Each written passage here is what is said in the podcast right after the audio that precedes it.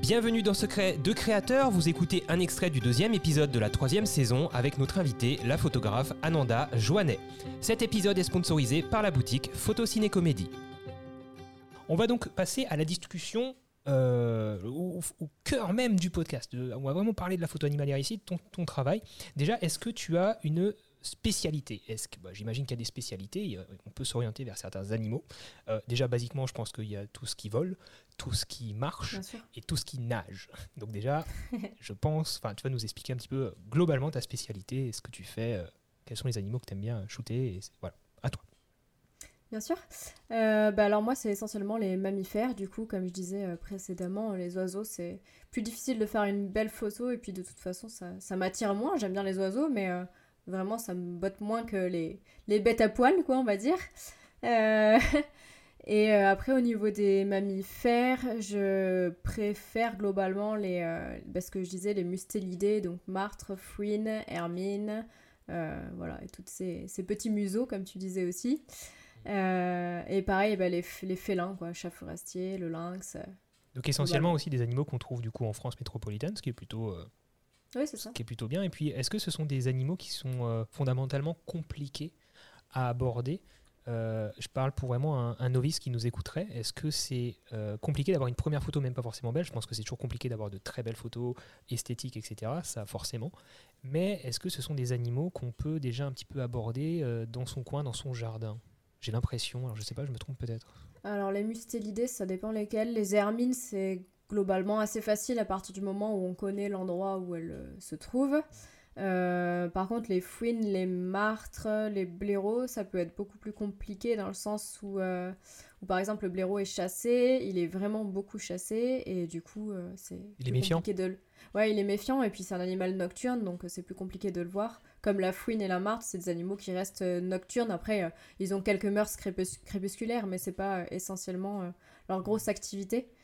Donc euh, ça peut être plus compliqué. Les, alors entre un blaireau et un, renard, entre un terrier de blaireau et de renard, tu peux nous refaire un petit point là-dessus? J'ai quelques notions, je crois qu'ils partagent parfois les mêmes terriers. C'est le renard qui est opportuniste, c'est ça, qui va plutôt squatter ou c'est Et puis il y a une différence non, entre deux, un, terrier de renard et de blaireau? Enfin, si quelqu'un n'y connaît pas grand-chose, quand tu vois un terrier, qu'est-ce que tu regardes pour les différencier? Euh, alors, euh, les renards, ouais, faut savoir qu'en fait, ils font rarement leur terrier. Généralement, ils utilisent soit d'anciens terriers de blaireaux, soit de terriers de blaireaux encore actifs, où il y a des, donc des familles de blaireaux à l'intérieur.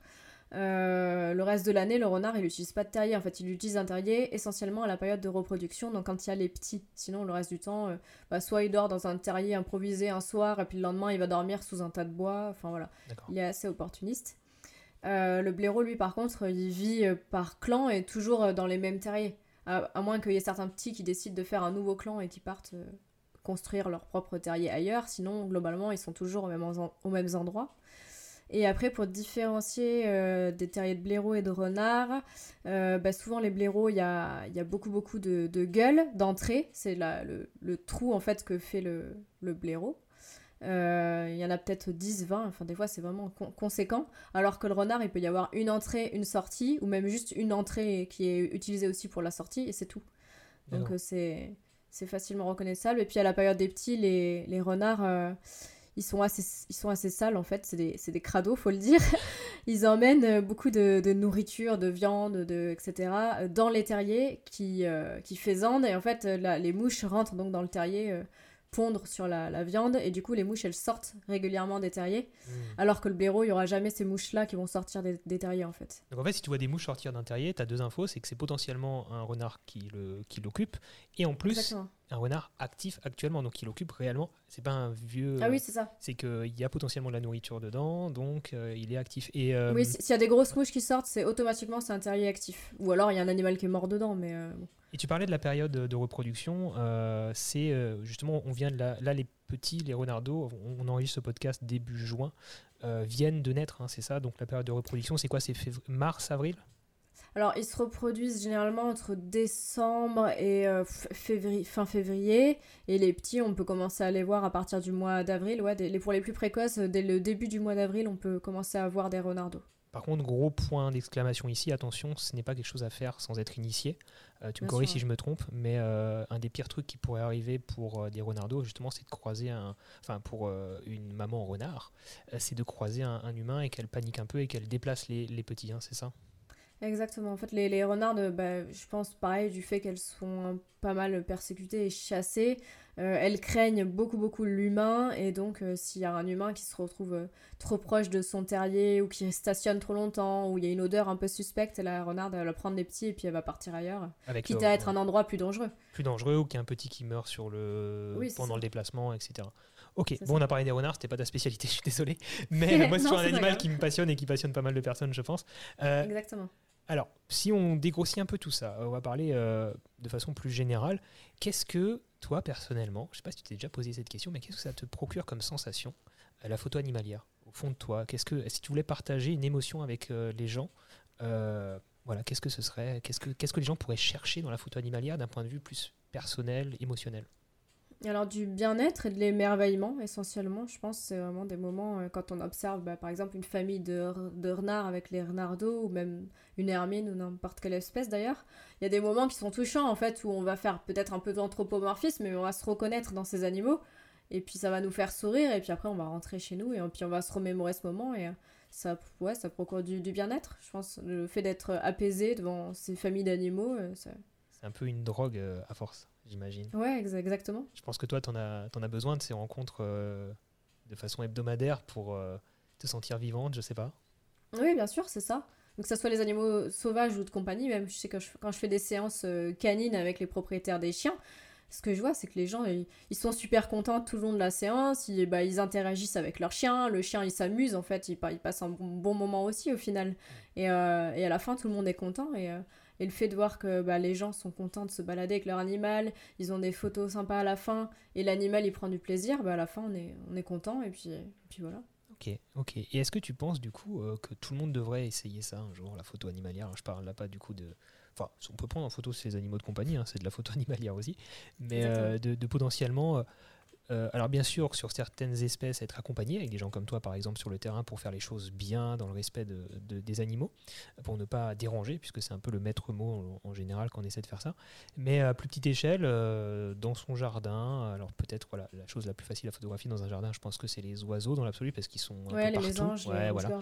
C'est pas forcément évident, comme tu disais, d'avoir une belle photo, parce qu'il faut tout de suite un bon téléobjectif, euh, pour avoir une photo avec un oiseau qui est pas kiki sur la photo. Euh, Encore que les, les mésanges et les, les rouges-gorges, on peut se contenter d'un 70-200, ils sont pas très farouches, donc on, peut arriver à, déjà commencer par ça. Oui, ou avec, euh, avec une petite boule à graines, ou même avec une petite maisonnette, tu vois, c'est pas, là c'est pas un drame, ça, ça permet d'aborder un petit peu le sujet et d'avoir le plaisir de d'avoir pris en photo un animal. Donc tu, tu recommandes, tu recommandes, je pense, cette expérience? Oui, je recommande, dans le sens où euh, bah, ça procure, voilà, comme je disais, du bien-être, et puis aussi le fait de s'intéresser à, à, ce qui nous entoure, en fait, et pas juste à notre, notre monde à nous, euh, d'humains, dans nos habitudes, voir un peu ce qu'il y a autour de nous, et puis, et puis voilà, en n'oubliant pas que c'est pas que pour Instagram, que pour les réseaux sociaux, parce qu'il y a beaucoup de gens aussi qui font de la photo animalière euh, dans une sorte de mode qui a quand même pas mal en ce moment et qui en oublient en fait qu'ils observent les animaux et qui vont penser essentiellement à leurs photos à la fin et pas euh, à ce qu'ils sont en train de vivre. Ouais, c'est la déviance de, de, dans tous les mm. domaines de la photo au final. Hein, oui, je pense. dans le voyage aussi, hein, au final, hein, tu vas juste mm. euh, shooter des spots parce qu'ils sont en tendance. Et, Ok, et, euh, et, donc pour, pour cette personne lambda qui souhaite débuter un petit peu, c'est quoi la toute première étape? On en a parlé brièvement avant, tu m'as dit lire. tu as peut-être un peu plus de précision à nous donner par rapport à ça?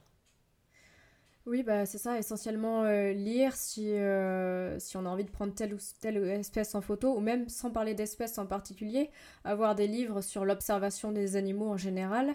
Euh, je pense que c'est une bonne base avant de se lancer directement sur le terrain, ou même de communiquer avec des gens comme moi ou d'autres qui organisent des stages, même sans pour autant faire un stage, même si ça peut être aussi une étape cruciale pour débuter, mais déjà se renseigner auprès de ces gens-là sur ce qu'il faut faire, ce qu'il faut pas faire. Euh, même sur YouTube, il y a pas mal de, vidéos là-dessus euh, qui peuvent expliquer aux gens euh, les, les, choses importantes. Ouais, les rudiments, voilà, c'est ça. Il y a une chose, moi, qui m'avait, Mylène pourra témoigner. on a l'habitude de balader notre petit chien, Yogi, dans, qui, vous entendez des fois les bruits de pattes derrière, les ongles sur le parquet, c'est très agréable pendant qu'on enregistre un, un podcast. On, a l'habitude de balader, dans les vignes, dans la colline à côté de chez nous. Et, euh, et, depuis que je touche un petit peu à la photo animalière, de loin, en toute modestie, eh ben, j'ai appris à observer un petit peu les traces, notamment bah, les laissés, enfin les, les, crottes, on appelle ça, attends, des, des laissés dans certains... C'est des laissés, hein, c'est ça hein? Oui, c'est ça, des déjections. Des déjections laissées, c'est pareil. Euh, les crottes, alors maintenant je commence un petit peu à les, à les voir dehors, c'est toujours difficile de des fois en distinguer euh, certaines, euh, mais aussi surtout les traces purement, enfin vraiment les traces de pattes. Et ça, mm. en fait, dès qu'on commence à avoir cette présence d'esprit de regarder le sol et d'observer, ça va très vite. Je trouve que très vite, on arrive à voir des choses. Je sais pas si tu te rappelles, Mylène on se baladait et puis j'étais comme un fou. Ouais, regarde là, il y a ça, il y, a ça. Euh, alors ça, je suis pas du tout sûr que ce soit ça. Ah bah ça, c'est un crottin de cheval. Voilà, ça, c'est bon, je suis sûr. mais, euh, mais je trouve que c'est déjà euh, une étape hyper. Oui, c'est les bases. Déjà savoir voilà, quels individus ou quel type d'espèce, on va dire, il y a dans quel secteur. C'est sûr que si on voit souvent des crottes de renard à un endroit, on sait automatiquement qu'il y a du renard dans ce secteur-là. Ça sera plus facile après pour observer. Alors Mylène, son grand rêve, ce serait d'approcher un héron. Ouais, mais apparemment, il a l'air compliqué. Hein.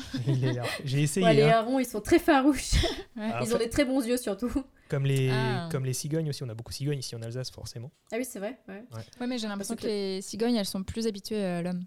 Oui, je pense aussi. Elles sont moins farouches. Ouais, c'est possible. Les, puis les, les, cigognes, elles vivent quand même euh, en groupe de deux, généralement, ou en groupe de plusieurs sur un même secteur. Alors que les hérons, ils sont assez euh, solitaires et euh, du coup, je pense qu'ils sont encore plus méfiants. Ouais, mais toi, j'ai fait. Mais ça, ça se fait. J'ai, bah, enfin, une approche, non, a priori. Enfin, ça se fait. Si, en affût flottant.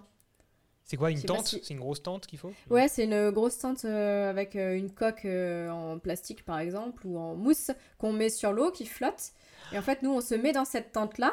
Et il faut mettre des, des waders, là, des, les, trucs de pêche qu'on enfile jusqu'à mi-hauteur. Oui. Des salopettes imperméables. Ouais. Et on avance en fait dans l'affût flottant avec euh, l'appareil photo dedans et du coup euh, ils ont pas peur du tout en fait. Donc on peut faire des photos d'un très gros plan d'oiseaux euh, d'oiseaux ou même d'espèces, même les biches, elles vont dans les étangs des fois. Alors tu sais, c'est bientôt l'anniversaire de Mylène, donc j'allais offrir une salopette. il y a un mème sur internet qui circule comme ça, qui est très connu, où il y a un mec, un photographe déguisé en cygne, non? Euh... Ouais, je vois. tu vois, il a, il a, enfin vraiment, c'est hyper ridicule, mais euh, a priori ça. C'est ça, un affût flottant. Bon, ouais, par contre, pas en cygne, mais. Euh, ouais. Trop drôle. ça marche super bien, par contre, pour observer de près les hérons ou même tous les oiseaux d'eau, c'est très très efficace. Ok. c'est excellent ça, Et puis ça permet de faire des très belles photos où tu es, à, à fleur de l'eau en fait. Ouais, donc c'est euh, esthétique en plus, c'est rapidement esthétique. Ouais, ouais c'est très esthétique euh, rapidement. Ouais. Ok. Même les martins pêcheurs pour les faire en affût flottant, il n'y a pas mieux. Ah ouais, ça, les martins pêcheurs. Ah ouais. Attends, ouais, ça, bah, tu, ah, tu fais de l'affût flottant, martin pêcheur, tu vas le faire à tous les coups. Hein. L'année dernière, j'ai pu photographier euh, des cincles plongeur ouais, Cinq c'est ça, hein, c'est pas cingleux, c'est cingleux, cingleux plongeur. Cingleux, ouais. ouais ah, c'est trop, mignon ce petit oiseau, tout rebondit, euh, il plonge en plus, c'est trop trop drôle. Mais ouais, du coup, le héron, ben, on va regarder, hein, il faut quoi? C'est des petits marais, des étangs euh, des... Ouais, c'est ça, alors en sachant qu'il faut l'autorisation pour l'affût flottant, et parce que si tu te retrouves dans les, au milieu de l'étang et que t'as le propriétaire qui vient, ça va, c'est un peu compliqué. Donc généralement, oui, il vaut mieux demander l'autorisation euh, avant, mais même dans les rivières, ça peut être euh, une petite rivière où on, pose, on se pose euh, assis dans la rivière, si elle n'est pas profonde, avec l'affût flottant au-dessus de soi. Après, c'est une rivière... Ouais, vas-y, pardon. Hein? Fini, les affûts flottants, ça, pareil, ça se fait vite. Alors, il y a, y a Tragopan qui en, qui en vend des tout près, mais on peut aussi en fabriquer. Il y a pas mal de tutoriels sur Internet pour en faire soi-même, avec une, une tente, une toile qu'on tend par-dessus. Alors c'est intéressant que tu nommes cette marque. Tu peux nous en dire un tout petit peu plus rapidement C'est une marque française, c'est ça, qui, euh, qui euh, vend et fait fabriquer des... Bah, Explique-nous. Alors en fait, donc c'est Tragopan, T-R-A-G-O-P-A-N. D'ailleurs, Tragopan, c'est le nom d'un oiseau, endémique de je ne sais plus quel pays, mais c'est le nom d'un oiseau. Euh, en fait, ils fabriquent du matériel de camouflage spécifique pour la photo animalière. Donc que ce soit des tentes, des poncho 3D, des, euh, ce qu'on appelle une ghillie, c'est euh, une combinaison euh, complète avec des longs poils type comme si c'était de l'herbe. qu'on enfile du coup par-dessus soi pour, pour se camoufler au maximum et puis ne pas être vu par les animaux. Ok, très bien. C'est super pratique, puis voilà, ils font des affûts flottants, un peu de ça, ça, évite de passer par les habits de chasseur avec la poche à viande dans le dos. Quoi. voilà, exactement. Ce que j'ai actuellement. alors, du coup, comment, comment bien s'y prendre? On a parlé de pas mal de choses déjà, mais euh, ça va être la discrétion, ça va être euh, l'observation, tu l'as dit, pour... Euh, il y, a bon, a pas beaucoup de bon sens, je trouve, en fait, si on y réfléchit. Faut pas y aller comme un connaître, bourrin. quoi. connaître le terrain, connaître le terrain en priorité. Donc ça- le terrain, quand je dis le terrain, c'est euh, savoir euh, bah, dans tel pré, euh, il y a telles empreintes, on sait qu'il y a tel animal qui passe. Donc vraiment faire beaucoup de repérage. Donc la photo animalière, ça va être pour moi 70% de repérage en amont. La journée, par exemple, quand les animaux sont bien en sous-bois et qu'ils ne sont pas trop en lisière de, de champs, on va aller voir di- différents champs, on va voir s'il y a une, ce qu'on appelle une coulée. Donc c'est un endroit où on voit que ça a été piétiné par les animaux. Sur cette coulée, on va remarquer bah, les traces, voilà, les crottes, etc., les, indices de présence.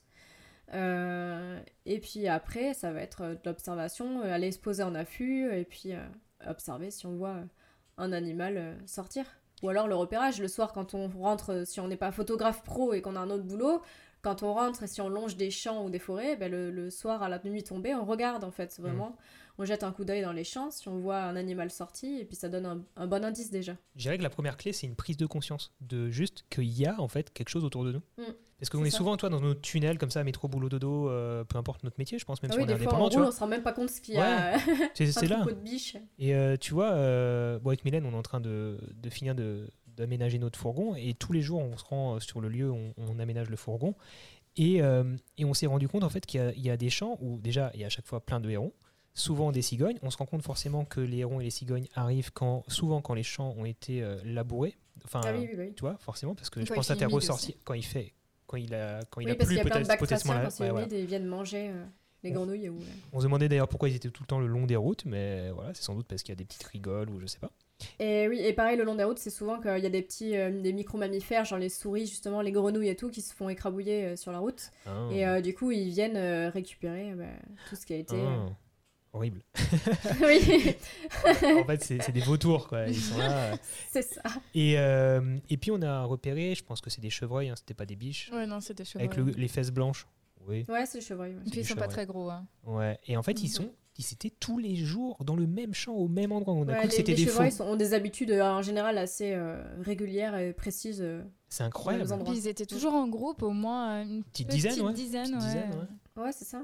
Donc tu te dis en fait, une fois que tu réalises ça et que tu prends conscience d'eux, euh, en faisant les choses bien, donc sans les déranger, tu vois un petit bosquet, tu dis bah si je viens tout discret, je me gare loin, je marche euh, pendant un quart d'heure s'il faut, hop, je viens discrètement juste observer et puis euh, Ben là, c'est- par exemple, ce champ où vous voyez une dizaine de chevreuils, il suffit en fait de bah, d'aller repérer un petit peu le champ en pleine journée, d'aller voir euh, si vous voyez. Je sais pas s'il est en lisière de forêt ce champ? il est en lisière d'autoroute. Ah oui, il n'y a pas de forêt autour Euh, non, des bosquets qui séparent des champs, c'est Ah, vraiment, petits tu vois, bosquets. ouais, dans Ouais, la mais plaine. du coup, ils doivent sortir des bosquets quand même. La journée, ils doivent aller dans les Ouais. bosquets. Et il faut aller repérer en fait si vous allez voir un, un petit passage, donc la coulée, au niveau du bosquet. Et du coup, vous positionnez euh, par rapport à, à cette coulée euh, en face ou sur un côté. Pas à l'endroit de la coulée, parce que sinon vous allez être dans le passage et vous vous faites griller direct. Mais un petit peu à distance de l'endroit où ils vont sortir. Et puis après, euh, selon le vent, selon la lumière, comment vous allez vouloir faire votre photo, vous vous positionnez par rapport à faut tout essayer de savoir viennent, à quelle heure ils arrivent à peu près, quoi, pour être là avant ou alors juste après qu'ils avant qu'ils repartent, enfin pour essayer d'être Oui, euh, au ça, moment du passage, parce que s'ils squattent pendant 8 heures dans le champ dans la journée, t'as rien gagné si t'arrives au mauvais moment. Ce que C'est t'appelles ça, en, sa- en sachant en plus que souvent les chevreuils, euh, avant qu'ils sortent, ils sont pendant euh, une, 20 minutes, une demi-heure, ils sont en lisière de, de Ouais. forêt ou de bois et ils observent en fait dans le champ, savoir s'il y a un danger ou pas. Ouais. Donc euh, généralement il faut s'a- s'arranger pour être là avant les 20 minutes ou la demi-heure où ils vont être en lisière en train de regarder. Donc faut se lever tôt. Ouais, ou arriver euh, le soir. et dormir sur place. C'est comme euh, on avait fait une rapide excursion euh, ensemble euh, sur, le, sur le chemin des Angles dans les Pyrénées, où on a vu au loin sur la route. euh, alors pour le coup, c'était des biches, hein. oui, c'est des biches. ouais. C'était des biches, mais est-ce que la logique est à peu près la même, j'ai l'impression, euh, dans l'approche enfin, c'est, Il y avait aussi un troupeau assez conséquent avec deux Ouais, cerfs, je crois. Et, euh, et avec euh, une, une. Oh, comment tu l'appelles? La, la, la femelle, là. Une biche? Non, mais celle qui surveille. Tu sais, il y en avait une qui surveille. Ah, matriarche. la, oui, la matriarche, enfin le, la leader quoi. La leader, c'est elle qui, qui nous surveillait avec ses yeux Ah tout oui, le ça, temps. ouais. Elle, elle broutait plus du tout. Elle avait capté qu'il y avait un truc chelou qui bougeait au loin et elle nous lâchait pas du regard. Quoi. Souvent dans les animaux grégaires comme ça, que ce soit les chevreuils ou les cerfs, en fait, il y a, toujours un individu qui est vraiment ce qu'on appelle donc le leader, qui est celui qui surveille les dangers euh, potentiels et qui prévient le troupeau en fait s'il faut partir ou pas partir. Et souvent c'est une femelle et euh, régulièrement c'est une femelle âgée. D'accord. C'est vrai qu'on. On avait remarqué qu'elle était un peu, qu'elle avait l'air plus âgée. Voilà. Ouais. Sans trop s'y connaître, on arrivait à le, le repérer. Parce que je rebondis sur un mot que tu as utilisé tout à l'heure, un mot un peu plus technique. Une coulée, une coulée, c'est un passage. hein. C'est ça, c'est un endroit Oui, usé ça. par le temps parce qu'on a, parce qu'il y a, il y a du monde qui est passé quoi. C'est vraiment euh, Oui, des, ça, ouais, des- ouais, un endroit où il y a plus d'herbe au sol, limite. Enfin, vraiment un passage euh, récurrent. Quoi. Exactement. On, ben, on voit bien en fait que ça a été piétiné euh, régulièrement, que ce soit en sous-bois ou en champ, ça se remarque assez vite. Ok. Euh, est-ce que tu aurais, tu en as déjà donné euh, une un peu plus tôt dans ce podcast, mais est-ce que tu aurais peut-être un top 3 ou 4 des erreurs à ne pas commettre que tu vois le plus souvent, quitte à te répéter un petit peu, mais euh, si là il y a des choses qui, je te prends de court, mais des choses que tu vois souvent, je sais pas, chez tes stagiaires potentiellement qui débutent, c'est quoi les, les- premières erreurs? Se précipiter, ça c'était une que nous a dit un petit peu précédemment. Ouais. Pas bien se camoufler et y aller euh, faire, faire que de la. Ce qu'on appelle de la billboard, c'est euh, que de la marche pour faire de la photo animalière.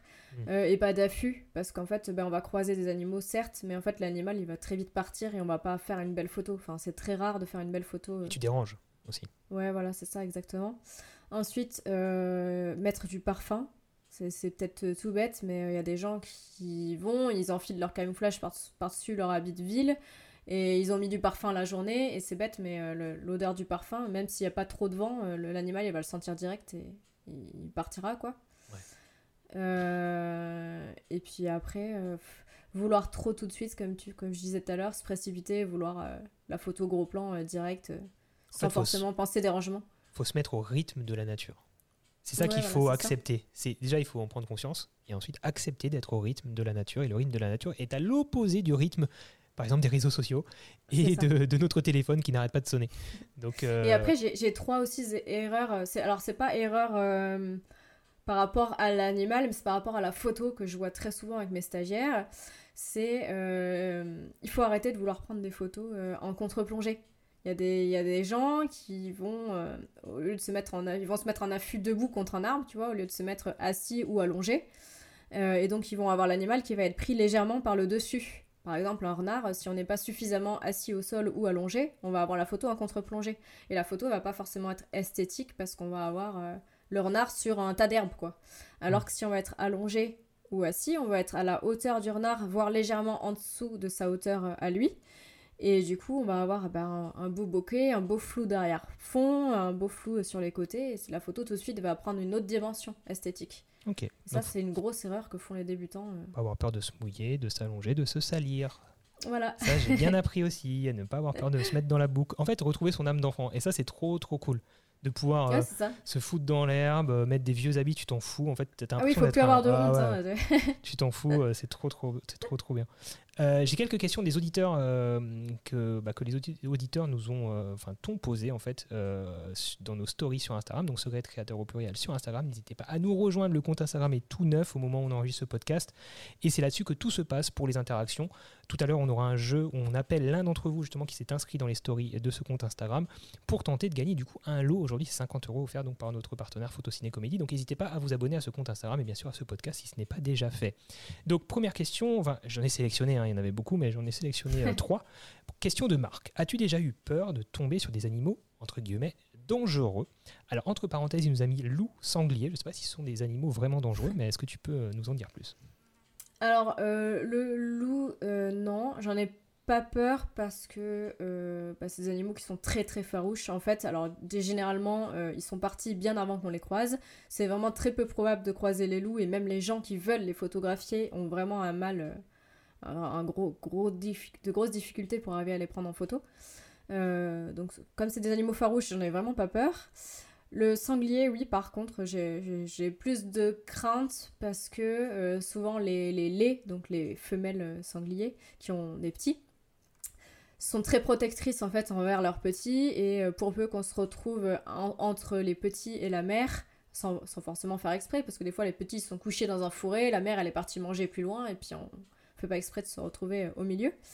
Elle peut être euh, pas agressive mais intimidante quoi et elle peut euh, elle peut faire mine de charger, voire charger. C'est extrêmement rare, mais ça peut arriver. Donc c'est vrai que généralement les sangliers, ça me ça me rassure pas forcément, mais j'ai jamais eu de problème avec. Et puis globalement, 99% des gens n'ont pas eu de problème avec. Euh, alors glo- globalement, en France métropolitaine, il n'y a pas trop de crainte à avoir, donc comme tu le dis. Non, on n'a pas d'animaux euh, agressifs. Les ours, peut-être, ça fait un peu peur? Ouais, les ours, je pense qu'il faut se méfier un petit peu aussi. J'ai pas l'expérience euh, et la connaissance nécessaire par rapport aux ours, mais, mais c'est plus des animaux pareils comme le sanglier qui vont pas partir, quoi. Ils vont pas partir Ouais. en courant. C'est- c'est- il faut pas que tu leur tournes le dos. Enfin voilà, ils savent que là pour le coup ils ont le dessus et euh, Ouais. et que t'es pas grand chose par rapport à eux, quoi. Donc à présent, pas de grosse euh, peur sur le terrain. Non, du- pas, pas par rapport aux animaux en tout cas. Euh, autre question de euh, alors MC Adventure. Je, je crois que j'ai mal recopié le pseudo Instagram, tu m'excuseras. Euh, Emric Adventure, pardon. Euh, donc je pense que, enfin Emric, euh, bref, je pense qu'il s'appelle Emric. Quel est l'animal que tu as le plus de mal à prendre en photo et pourquoi? Euh, eh bien le lynx, du coup. Ouais, c'est vrai, du coup.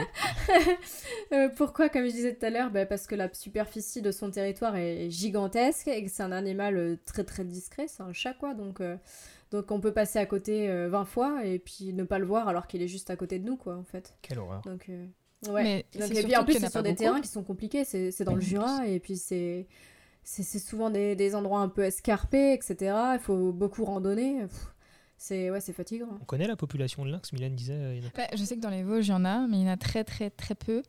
Euh, dans le Ouais, Jura, et je dans sais le Jura, je crois que c'est 150 euh, grand maximum, mais sur, c'est- quand je dis Jura, c'est, je, je vais large, hein, c'est, euh, Avec le Jura c'est, suisse. c'est euh, Doubs, c'est, je crois que c'est le massif du Doubs, le, le Jura suisse, le Jura français, et puis peut-être l'Ain. Enfin, c'est pas énorme toute la, sur toute la pe- superficie qu'il y a, c'est, c'est minime, quoi. Ah, c'est c'est vraiment peu- très très peu. Mon Dieu, on va acheter plein, Ouais. de, plein de pièges photos. Mais alors, c'est ce qu'il faut faire, hein, par contre. hein, il faut mettre, laisser des pièges photos, et puis faire un gros, gros, gros repérage en amont. Moi, chaque fois que j'y vais, je fais du repérage, hein, essentiellement. Ouais, ouais. Enfin, c'est pas essentiellement, c'est tout court, d'ailleurs. Ce qui nous amène du coup à la, à la question de Juliette. Aimes-tu l'attente Tu nous as déjà répondu en fait. ouais, non, euh, j'ai- j'aime pas du tout, du tout l'affût. J'aime pas attendre des heures à, à rien, à rien voir. Après, quand je dis rien voir, euh, on voit pas forcément rien parce qu'il y a toujours quelques oiseaux qui passent. Il y a toujours, il y a toujours quelque chose qui se passe euh, à un moment donné ou à un autre. Mais, euh, mais non, j'aime pas forcément attendre. Mais euh, le moment où il y a quelque chose qui sort, c'est tellement euh, positif en fait que qu'on oublie tout le reste. Quoi. Ok, super. Bah écoute, merci beaucoup. On va parler rapidement de ton matériel. Euh, Mm. Est-ce que tu peux nous dire un petit peu ce que tu utilises au quotidien? Donc je pense que ça va être assez simple, un boîtier, des objectifs, j'imagine. Ouais, c'est ça. Euh, bah là, depuis quelques temps, euh, j'ai mon, boîtier Sony, donc la 7 IV, qui est un boîtier qui est polyvalent euh, tant en photo qu'en vidéo. D'ailleurs, je l'ai choisi pour ça. Qui remonte relativement bien en ISO en basse lumière, qui a le suivi, suivi du sujet avec le suivi des yeux notamment. Et ça, c'est vraiment, enfin, c'est ce que je recherchais dans un, dans un nouveau boîtier et donc un hybride comme le Sony. Euh, et puis après le 200-600 pour l'animalier, le 70-200 que j'utilise aussi quand même de temps en temps en animalier. Et puis euh, voilà, globalement, pour l'animalier en tout cas. Et en vidéo? Du coup, Euh, bah, en- du coup, la 7.4, mais euh, tu vas utiliser peut-être aussi en photo, tu peux nous parler de tes trépieds, c'est des trépieds à tête pendulaire, hein, c'est ça? C'est la spécificité Alors en photo, ouais, j'utilise la tête pendulaire, quoique depuis quelques temps j'ai investi dans une, dans une rotule vidéo et du coup, comme elle est aussi légère que ma rotule pendulaire, bah, du coup je, je pars essentiellement avec la rotule vidéo. Et ça, oui, alors c'est vrai que du coup, tu n'as pas l'équilibre qu'apporte une rotule euh, pendulaire, mais euh, ça fait le taf. Par contre, attends, je, je, je m'auto-coupe. Euh, je me- tu me disais quand même de, que tu travaillais beaucoup sans trépied, en plus, ça m'avait étonné. Mais vu que le 200-600 est, est relativement léger, tu travaillais Ouais, beaucoup en- sans trépied, je crois. En fait, pour certaines espèces, bah, notamment quand je pars pour le lynx, je je veux pas m'encombrer d'un trépied parce que mine de rien, quand euh, on fait peut-être 10, euh, 10 à 15 km de rando, je peux pas physiquement porter euh, mon boîtier, euh, un grand angle, plus le trépied, plus la rotule, ça commence à faire euh, beaucoup. Donc ouais, je prends, je prends pas de trépied avec moi quand je vais faire des grosses randonnées. C'est vraiment quand je vais dans des- sur des affûts pas très loin de chez moi ou de- quand j'ai pas beaucoup de marche, où là je prends le trépied automatiquement, sinon à main levée et la stabilisation en fait de, Ouais. de du boîtier et du, de l'objectif est tellement bonne que du coup il n'y a pas trop de soucis quoi.